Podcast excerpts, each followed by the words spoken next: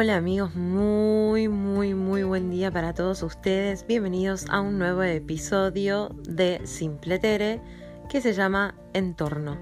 Claramente vamos a hablar del entorno, de lo que nos rodea, de lo que nos hace florecer y lo que hace todo lo opuesto en nosotros.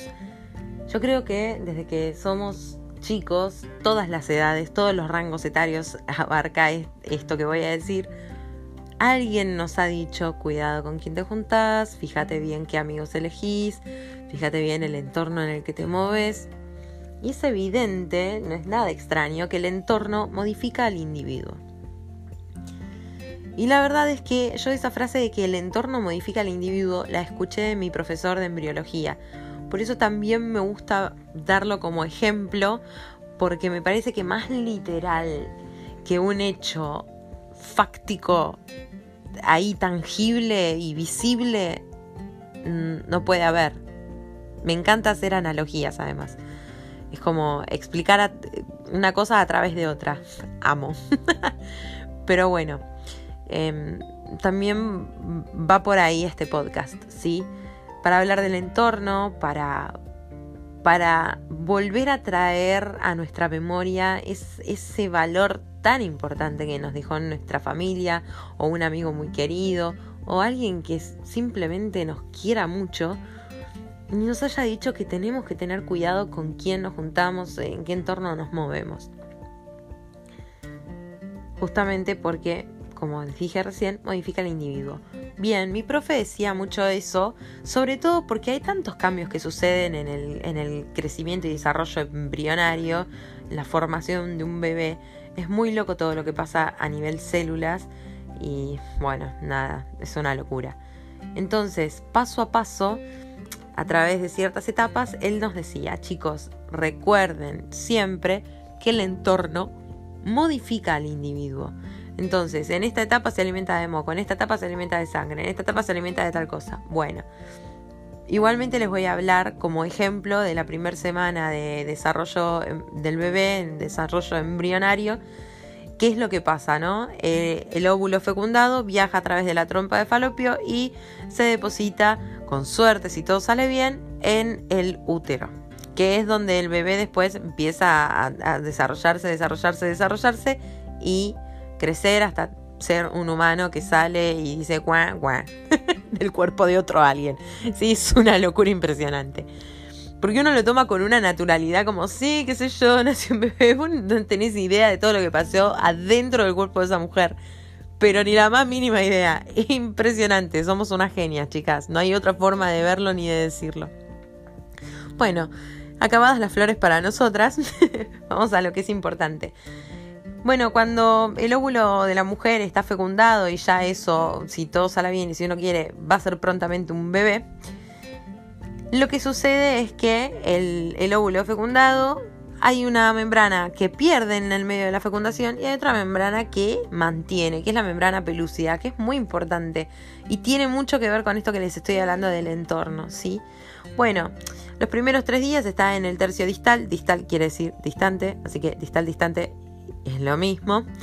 En el primer tercio distal de la trompa de falopio se aloja ahí unos tres días y empieza a moverse por, por parte de, la, del tejido que hay en, el, en, la trompa de falopio y también porque em, empieza a suceder esto de que empieza a viajar ese óvulo fecundado hasta llegar más o menos al cuarto día finalmente a nuestro lugar ¡charán! de lujo, el útero. Una vez que llega al útero, esa membrana pelúcida se pierde. ¿Y por qué era tan importante en el entorno de la trompa de falopio tener esa membrana pelúcida? Es tan importante tener esa membrana pelúcida en el momento justo, en el lugar justo, en el entorno justo que era la trompa, porque sin la membrana pelúcida el bebé se hubiese implantado en la trompa de falopio y eso a veces es algo que lastimosamente sucede y trae complicaciones impresionantes. Pero miren lo importante que es el entorno y qué es, a, qué cosas nos juntamos en ese momento, ¿no? En ese momento lo que va a ser el futuro embrión estaba rodeado por esta membrana pelúcida que no hizo nada más ni nada menos que permitirle tener vida. Y no solamente pienses desde ese óvulo, porque ese óvulo que tenía la membrana pelúcida, que no falló, que estuvo todo bien, que, que se mantuvo hasta que ese óvulo fecundado llegó al útero, sos vos que estás escuchando este podcast. ¡Qué locura! Bueno, no es todo tan lejano como parece, está todo ahí nomás, ahí nomás, a pasitos de la estación. Así que mira lo importante que es el entorno. Y podría ahondar un poco más, bueno, cuando llega al útero y se pierde esa, esa membrana pelúcida, se adquieren otro tipo de membranas. Una membrana afuera que se va a llamar trofoblasto y otra adentro que se va a llamar embrioblasto, que va a ser lo que futuramente sea el bebé. Más para el día 6 de esa semana, el embrión felizmente estará implantado en el lugar correspondiente de la parte del útero de la mujer se va a alimentar de otras cosas, van a salir otras secreciones, se van a formar unos espacios que van a dar lugar a que eso sea en algún momento tu cordón umbilical, en otro momento va a ser la, la bolsa con el líquido amniótico. O sea, todo importa. Cada vez que ese óvulo se va moviendo de entorno necesita cosas distintas. Y es súper importante qué es lo que lo rodea a él mismo. No solamente es el entorno, que es como su universo, ¿no? Eh, la trompa de falopio, el útero, la implantación, todo ese es su universo. Y después está el entorno, que es lo que lo rodea a él, lo que lo protege, lo que lo ayuda a crecer, lo que lo nutre. ¿Y qué te hace pensar que eso está tan lejos de la vida misma, no? De vos saliendo de tu casa a la edad que sea que tengas, con tu vida, tu personalidad, tus características, tu carácter, tu forma de ser, tu grupo de amigos, tu universo, que es tu mundo, qué sé yo, si es la, escuela es la escuela, si es la facultad es la facultad, si es el laburo es el laburo, lo que sea que, que, que sea, ¿no? ¿Qué te hace pensar que ese entorno no es importante? Que ese universo en el que te mueves no es importante y que el entorno que tenés de amigos no es importante. ¿Qué te hace pensar que el entorno no te modifica? ¿A vos te parece que es lo mismo tener un amigo al lado que te escucha a vos cantando porque te encanta cantar y que lo haces ya en automático, ¿no? Cantás, cantás, cantás. Y saben que te gusta. Y tenés ese amigo que te dice, ay, dale, deja de romper cantando, me tenés las bolas llenas. Lisa y llanamente, perdón por el léxico, pero es así. Y después tenés ese otro grupo de amigos que te dicen, ay, qué lindo que cantás. No puede ser, vos tenés que hacer algo con esto. Tenés un don. Qué diferente es, ¿no? Qué diferente es. Yo me acuerdo que en una época de mi vida fumaba tabaco y, Dios, me bajaba dos atados de cigarrillo por día. Era una locura. Y me acuerdo cuando finalmente decidí dejar y hace ya seis años que no fumo. Así que aplausos para mí. Bien, Tere, bien. Me acuerdo que cuando se lo conté a una amiga en su momento me dijo, ay, todo bien, te re felicito, pero la verdad es que no creo que dures. No te doy ni dos pesos, Tere. Y on the other hand, por el otro lado, tenía amigas que me decían, sí, al fin, dale, la... Mm, mm, mm, que te... No puede ser al fin lo decidiste, tanto tiempo tardaste, qué bien, qué bien, qué bien, vas a ver cómo te vas a notar diferente, qué sé yo, y bueno, la mejora fue tan impresionante en mi cuerpo que no pude volver para atrás. Y yo creo que cuando uno se deshace de ese entorno tóxico que no va, que no te ayuda a crecer, que no te brinda esperanza, que, no te ayuda a nada, que no le pone fe a tus sueños, a tu talento, a tus cosas, que, que no te enseña, que no te aporta, básicamente que te agota y hasta te puede llegar a drenar la energía de una manera impresionante. Hay gente que es como un vampiro energético, eso también es tu entorno. ¿Con quién te juntás? ¿Te sentís agotado después de juntarte con ese alguien? ¿Te dan ganas de tirarte una siesta como si te hubiese aplastado un poco del indio Solari? ¿O estás fresco como una lechuga como si te hubieses escuchado una meditación hermosa al sol en el pasto? O lo que sea que te haga sentir feliz, relajado y rozagante. Lo que sea. No sé. En fin, eso ya va más en el gusto de cada uno, pero creo que mi punto se entiende importa el entorno, importa tanto porque te modifica a vos. Totalmente, de pies a cabeza te modifica. O te ayuda o te empeora. O adquirís hábitos saludables y, te los bancan o seguís por otra vereda que quizás no está tan buena y no te hace tan bien. Ojo, eh, no digo que el entorno te dice, ay, sí, salta en una pata y vos vas y saltás en una pata. La decisión siempre es tuya.